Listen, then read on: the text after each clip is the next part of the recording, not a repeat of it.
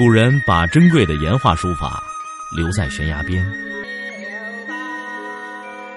我把时间打磨成碎片，留在你的耳边。拿铁磨牙时刻。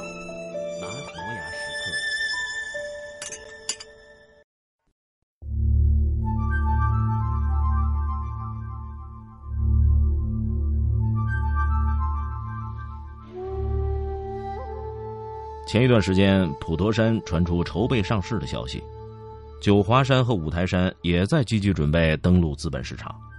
佛教名山卷入这个经营大潮，可以想得到，不远的后来，道教的泰山、华山、武当山以及其他的名山将无一幸免，都会成为上市公司。大家去山水间朝拜心灵的家园，结果都成了去参观一个个上市公司，这。将是道德的悲哀。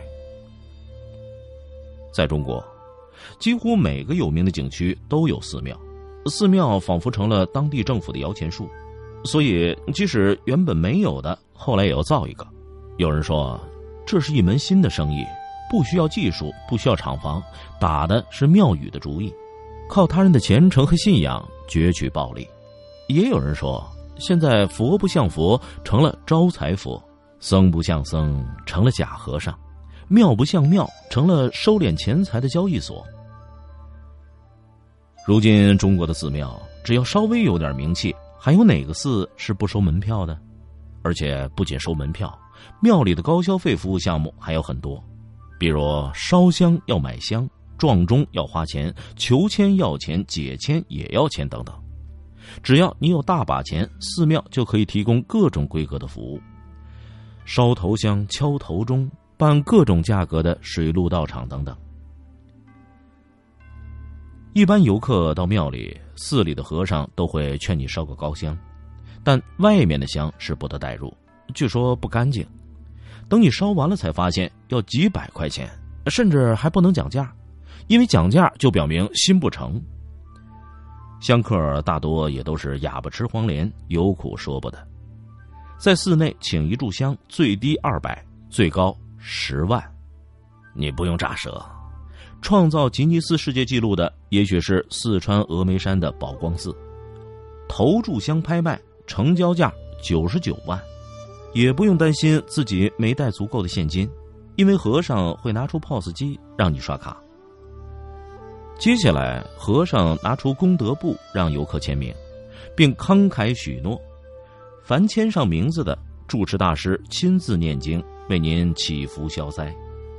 结果签上名之后，沙弥才说：“名字不是白签的，要捐功德钱，多少随意，三六九都行。”你一细问才知道，所谓三六九就是三百、六百、九百、三千、六千、九千，随你挑选。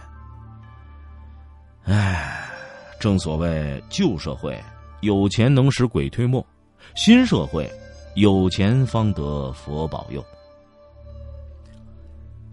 有个朋友跟我说，他有一次到寺院里礼佛时，曾听到一个信徒流着眼泪在菩萨面前跪下来磕了一个又一个头，然后双手合十说道：“佛祖啊，你可曾听到我的呼唤？”加持您的徒子徒孙们，什么时候才能不收门票啊？让像我这样没有多少收入的人也能来礼拜您，学习您所传授的佛法。您不是说佛度有缘人吗？像我这样穷苦无依的苦难孩子，是否也可以进入寺院来学习佛法呢？就是这小小一张寺院的入门票。断了不少众生的学佛路。按理说，佛教称苦海慈航，应更关心弱小贫困众生。过去穷人没有钱进衙门讨公道的时候，还可以进佛寺向菩萨诉苦，但现在却以高额的门票将贫苦的众生拒之寺门之外了。中国并不富裕，多数人尚没有办法经常性的买门票而进入寺院。去礼佛闻法，亲近僧家，即便是有足够的经济实力，每次入寺都需要买上门票才可以进入。这其中的滋味也未必好受，必将影响其对三宝的好感与信心。同样是寺庙，在台湾的佛教徒可以进入任何一座佛寺，不但没有门票，而且还会受到礼遇，介绍佛教、回答问题、赠送佛教书籍、经典和光碟，唯恐你不接受。寺院唯一的经济来源是来自佛教徒的供养，由此形成了一个良性循环。这样的基础使得台湾佛教人才济济，高僧辈出。如今内地的寺庙里，不仅香火旺盛，甚至和尚都超越了公务员，成了最赚钱和最受尊敬的职业。当和尚如此赚钱，这样就有了不少假和尚，比如赚游客的解签钱。有些寺庙还不惜请了几位假大师，这些所谓的大师已经是业内的老江湖，心理素质好，能说会道，他们很会看人，通过衣着、气质、谈吐就可以判别是不是自己的目标。如果是有钱人，大师就会多花些心思；如果碰到学生模样的，就说一句“你与佛无缘”了事。寺庙的收入全靠这些所谓的大师忽悠。成为其发财的主力，那些怀揣虔诚的游客跨入这些寺院的门槛的瞬间，就成了待宰的羔羊，少则数百，多则几万。在这些大师语言暴力的恐吓之下，佛门威严的气场和心诚则灵的心理暗示，自然就战胜了理性，而那源源不断的功德钱，最终落入了寺庙的口袋。这项生意的利润如此巨大。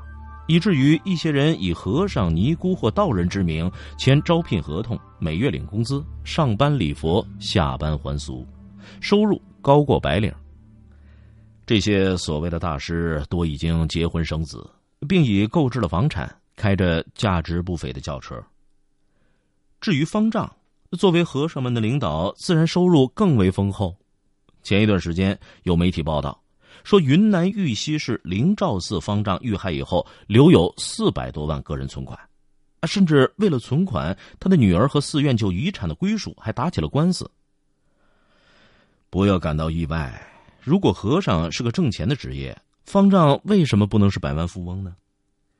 微博上就有人爆料，说一个清洁工已经结婚，六年前嫌工作累了就辞了，剃度出家当了假和尚，收入翻番。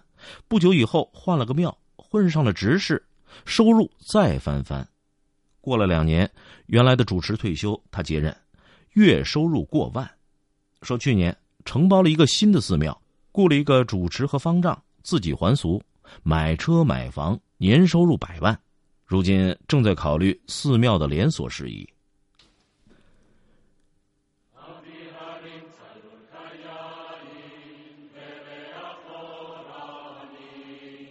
与中国的寺庙相反，外国的教堂没有门票。如果去教堂做礼拜，是否像寺庙那样给一点香火钱？做礼拜是不需要钱的。教堂里肃静庄严，是人们向上帝赎罪和感恩的地方，像是纯洁心灵的殿堂。西方的教堂，即使是有游客的教堂，里边也是庄重肃静，导游轻声讲解，人们默默参观。绝没有大声喧哗的人。我们有名的寺庙，导游领着一波又一波的游客，用喇叭大声讲解，通常是知识性的内容少，而无聊和迷信性的东西比较多。教堂和寺庙都接受信徒的捐赠，这点没有区别，但至少教堂的做法要矜持的多，从没有见过圣母像前摆上一个功德箱，他们的捐款多是在私下。直接给教堂写张支票，捐款一方面是用于宗教场所的修缮，再有就是用于教会学校和教会医院。外国教堂贫富不会有区别，没有铜臭味儿。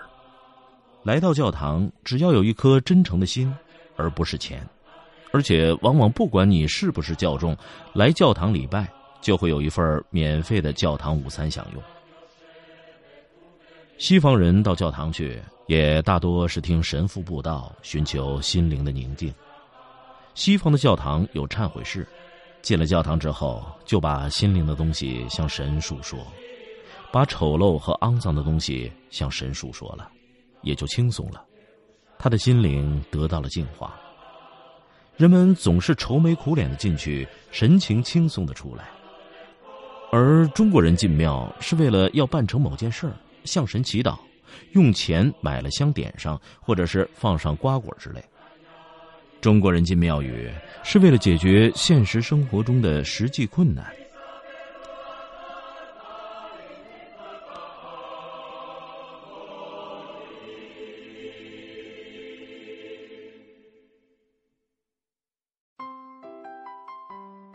前一段时间呢，就想做一期这样的节目。刚刚从江南回来，觉得应该马上入手了。在江南的一些寺庙，我也见到了今天节目所说的一些现象。同样是信仰，都是精神寄托。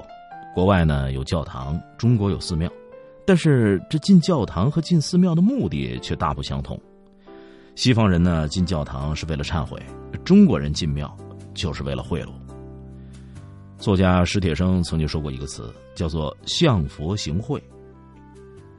进教堂呢是免费听布道，忏悔自己的灵魂，听劝导与教诲；而进寺庙的则是花钱烧香，求佛求签寻求保佑，祈求平安发财、升官、交好运。